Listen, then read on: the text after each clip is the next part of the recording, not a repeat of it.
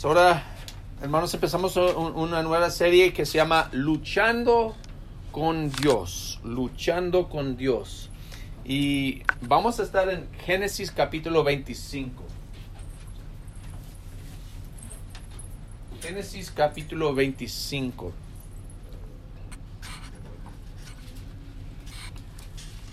Versículos 19 a 34. Génesis 25. Versículos 19 a 34.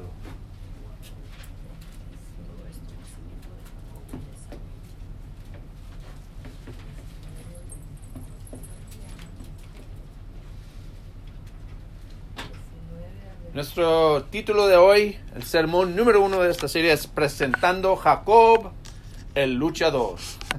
Pueden imaginar a Jacob con esa máscara de, luchador. De hecho, sí es un luchador. Y vamos a ver las muchas veces en que Jacob lucha con Dios, con sus hermanos, con, con su vida. A ver si podemos aprender algo de él. Eh, la idea principal de hoy es no confíes en tu propio poder para conseguir lo que Dios te quiere dar libremente. No confíes en tu propio poder para conseguir lo que Dios te quiere dar libremente. Vamos a empezar con versículo 19. Y lee así. Esta es la historia de Isaac, el hijo que tuvo Abraham. Isaac tenía 40 años cuando se casó con Rebeca, que era hija de Betuel y hermana de Labán. Betuel y Labán eran arameos de Padán Aram. Isaac oró al Señor en favor de su esposa porque era estéril. El Señor oyó su oración y ella quedó embarazada. Ahora empezamos aquí fijándonos que, que aunque nosotros vamos a hablar de Jacob y Esaú, empieza la historia hablando de Isaac. Y de hecho ya hemos, eh, si, si hemos leído el libro de Géne- Génesis, ya conocemos a Isaac. Entonces, para hablar así, lo que está diciendo es conectándonos al pasado, conectándonos con Isaac, con Abraham y de hecho aún con las promesas que Dios hizo a Abraham. Si pueden mantener sus manos aquí en, en capítulo 25 y vamos a capítulo 12 de Génesis. Vamos a ver una promesa que Dios había hecho a Abraham, que es el antepasado de Jacob. Génesis capítulo 12, versículos 2 a 3.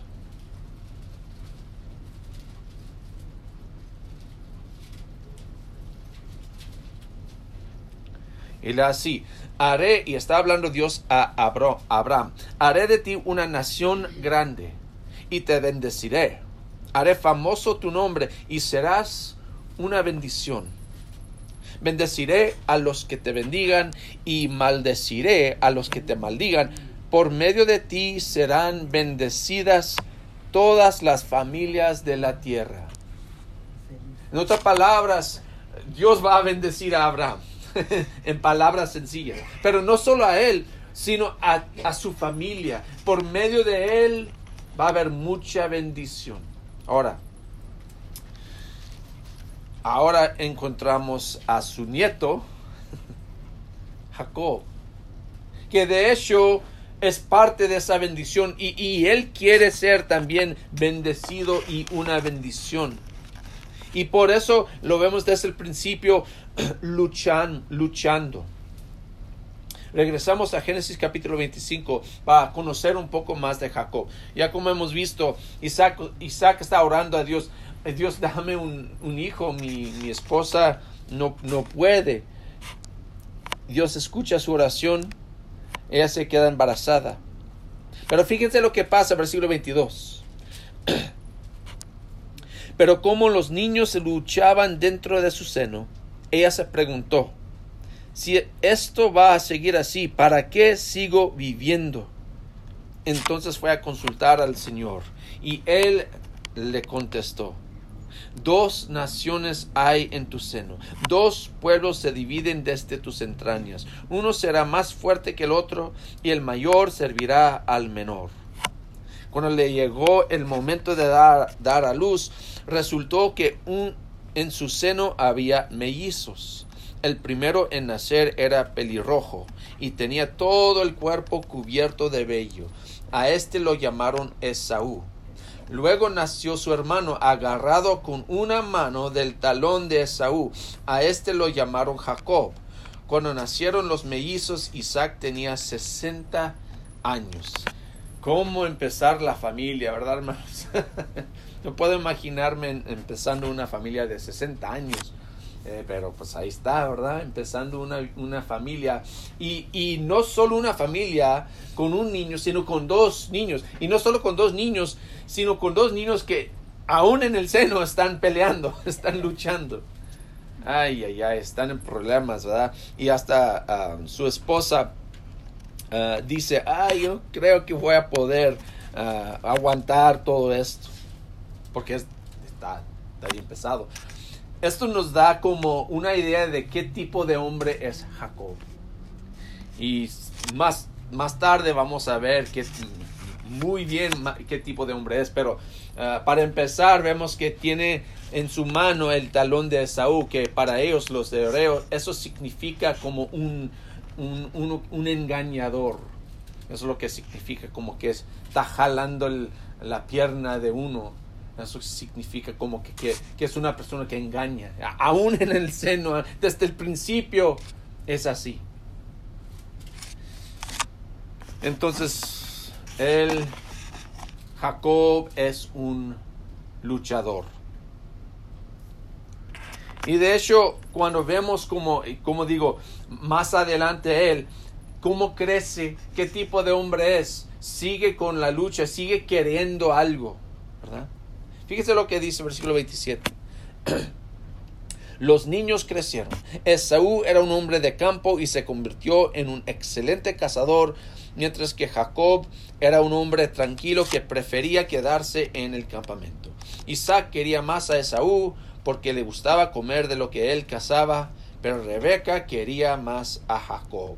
Un día cuando Jacob estaba preparando un guiso, Esaú llegó agotado del campo y le dijo dame de comer de ese guiso eh, rojizo, porque estoy muy cansado. Por eso a Esaú se le llamó Edom. Véndeme primero tus derechos de hijo mayor, le respondió Jacob. Me estoy muriendo de hambre, contestó Esaú, y así que, ¿de qué me sirven los derechos de primogénito? Véndeme entonces los derechos bajo juramento, insistió Jacob. Esaú se lo juró y fue así como le vendió a Jacob sus derechos de primogénito.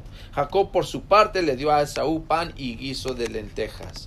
Luego de comer y beber, Esaú se levantó y se fue. De esta manera menospreció sus derechos de hijo mayor. Muchos de nosotros ya sabemos esta historia y, y lo importante que es la bendición del primogénito.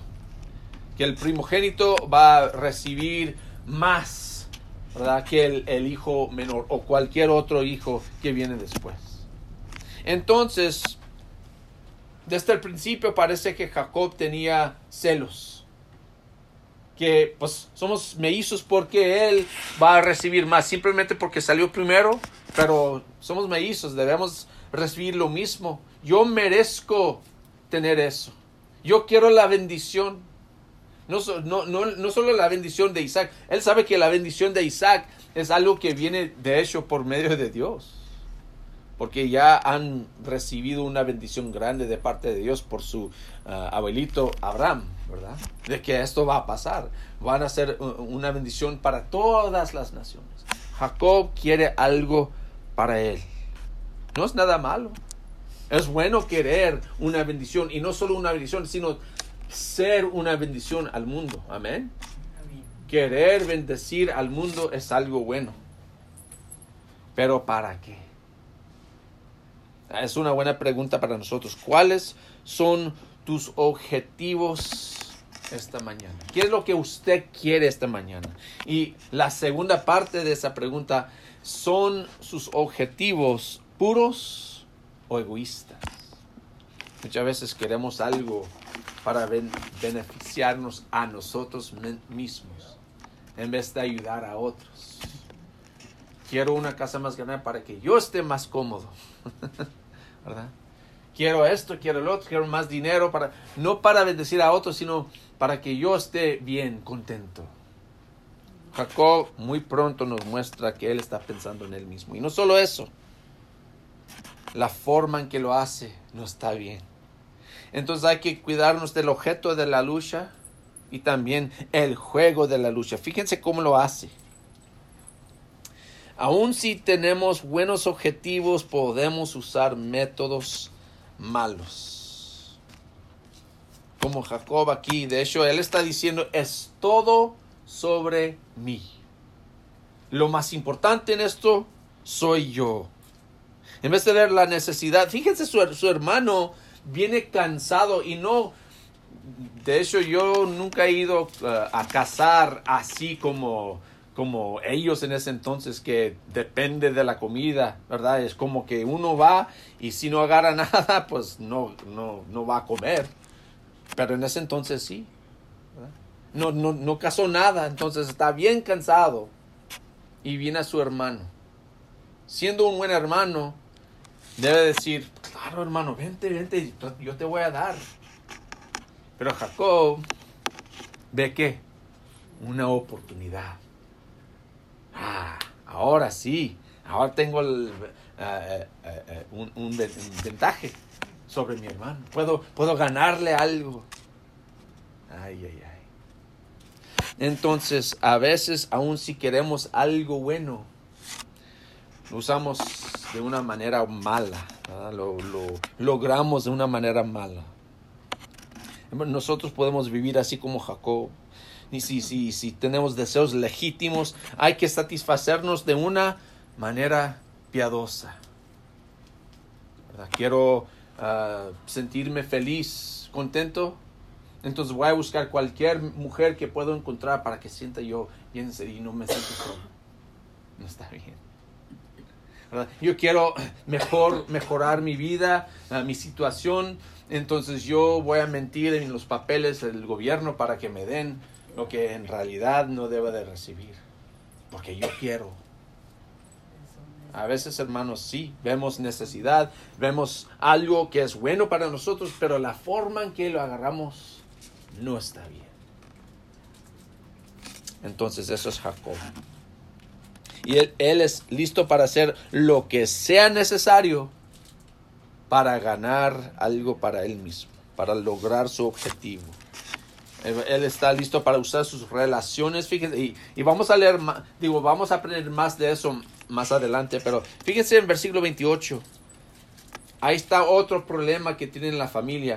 Isaac quería más a Esaú porque le gustaba comer de lo que él cazaba, pero Rebeca quería más a Jacob. Ahora tienen como una rivalidad dentro de la familia, dentro de los, los padres aún.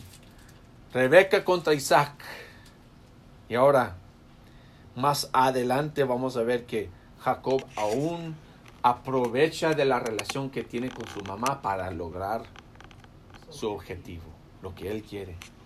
Pero no solo eso, también materiales. En este caso él tiene la comida, Esaú no. Entonces ahora tengo un, algo sobre él. Puedo, puedo ganarle por lo que yo tengo. También el sistema legal. Fíjense lo que dice ahí en versículo 33. Véndeme entonces los derechos bajo juramento, porque él sabe que si él jura a su hermano, tiene que darle, tiene que darle. Él está usando todo posible para ganarle a su hermano.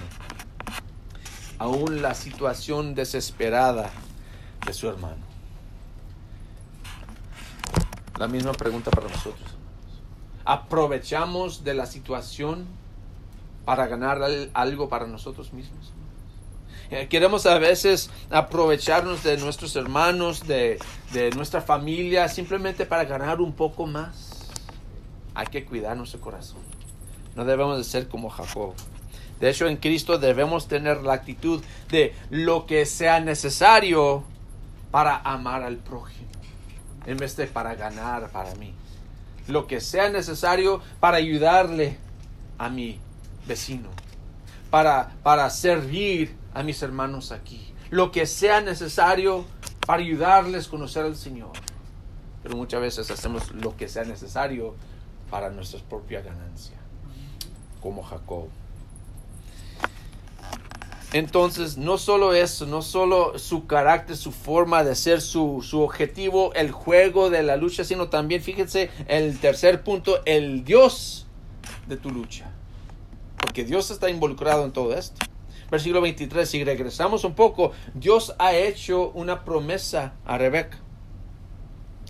Dice 23, dos naciones hay en tu seno, dos pueblos se dividen desde tus entrañas, uno será más fuerte que el otro y el mayor servirá al menor. Dios ya ha hecho una promesa. El problema es, hermanos, que Jacob no quiere esperar a su Señor. Amén.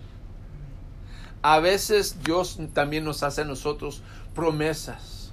Dios dice, te voy a bendecir, vas a tener una vida feliz, tranquila. Solo hay que confiar en mí.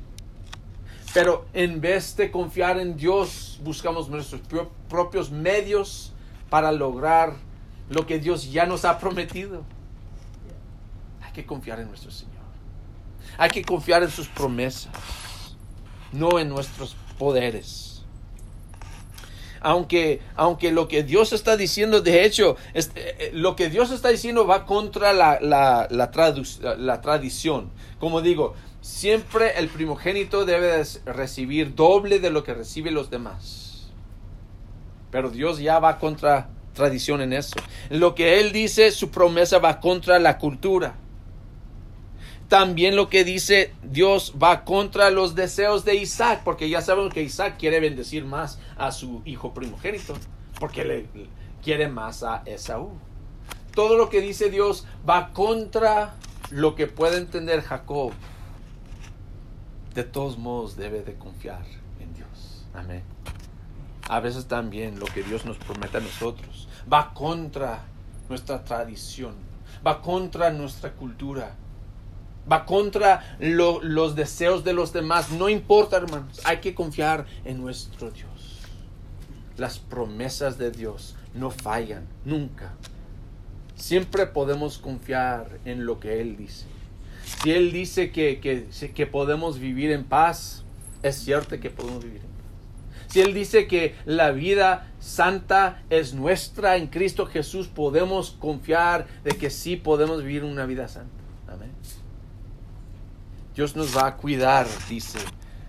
Jesucristo dijo en Mateo capítulo 6. Y más lo estamos estudiando en Lucas capítulo 12 y más adelante vamos a ver eso, que no se preocupen por sus vidas.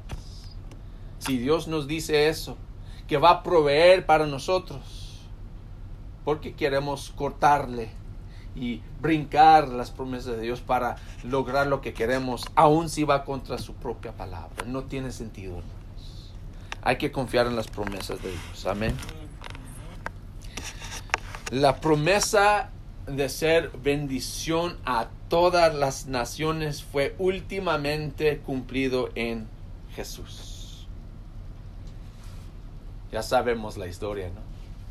Cuando Dios dice que por medio de ti todas las naciones van a ser bendecidas. De hecho está hablando no de, de Isaac, no de Jacob, sino de Jesús. Por medio de Jesús, todos nosotros tenemos acceso a la bendición de Dios. Entonces, ¿por qué hacemos cosas por nuestras propias fuerzas? Por nuestros propios deseos, por nuestros propios medios. Si tenemos a Jesús, hay que confiar en Él. Hay, hay que poner nuestras fuerzas, nuestra fe en Él si todavía nos, no, has dado tu vida a Él, entonces estás luchando contra Dios. Estás luchando en esta vida. Hay que dejar de luchar. Amén. Hay que confiar en Dios. Dejar que Él guíe su vida. La promesa no es solo para algunos, sino para todos. Entonces, como cada, cada domingo ofrecemos la misma cosa si alguien quiere conocer a Jesucristo, quiere dar su vida a Él, aquí estamos. Si ustedes quieren reforzar su, su fe en Cristo, aquí estamos. Pero por favor, hermanos, amigos visitantes, no luchen contra Dios. Luchen por Dios. Luchen contra el pecado, contra el diablo, contra los deseos humanos, con el poder que Dios provee. Amén. Vamos a leernos.